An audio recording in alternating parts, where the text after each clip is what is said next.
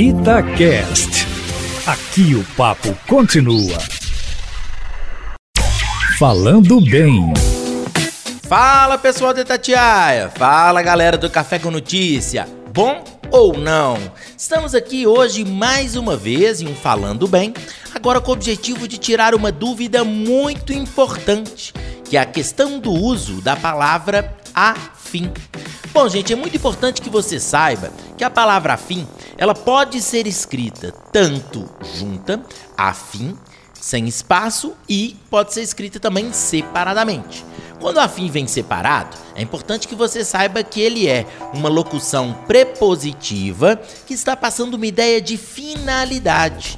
Então, sempre que eu escrevo alguma coisa com a intenção de falar de finalidade, o afim vem separado. Exemplo, eu posso chegar e falar assim: Paula estudou muito a fim de tirar boa nota na prova. Se eu falo isso, eu quero dizer o seguinte: a finalidade dela, ao estudar muito, é se sair bem na prova.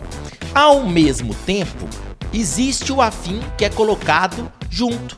E o afim junto, ele funciona sempre que ele passa a ideia de igualdade, de semelhança.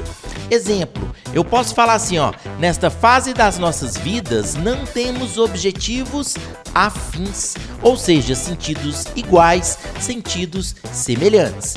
Nessa situação, usaríamos o afim junto. Lembrando, afim separado, finalidade e afim junto, passando sempre a ideia de igualdade. Beleza, pessoal? Mais dúvidas, entre em contato no caféconoticia.com.br e lembre-se de me adicionar para mais dicas no Instagram Aprendi com Papai. Valeu, pessoal. Um abraço. Tchau, tchau.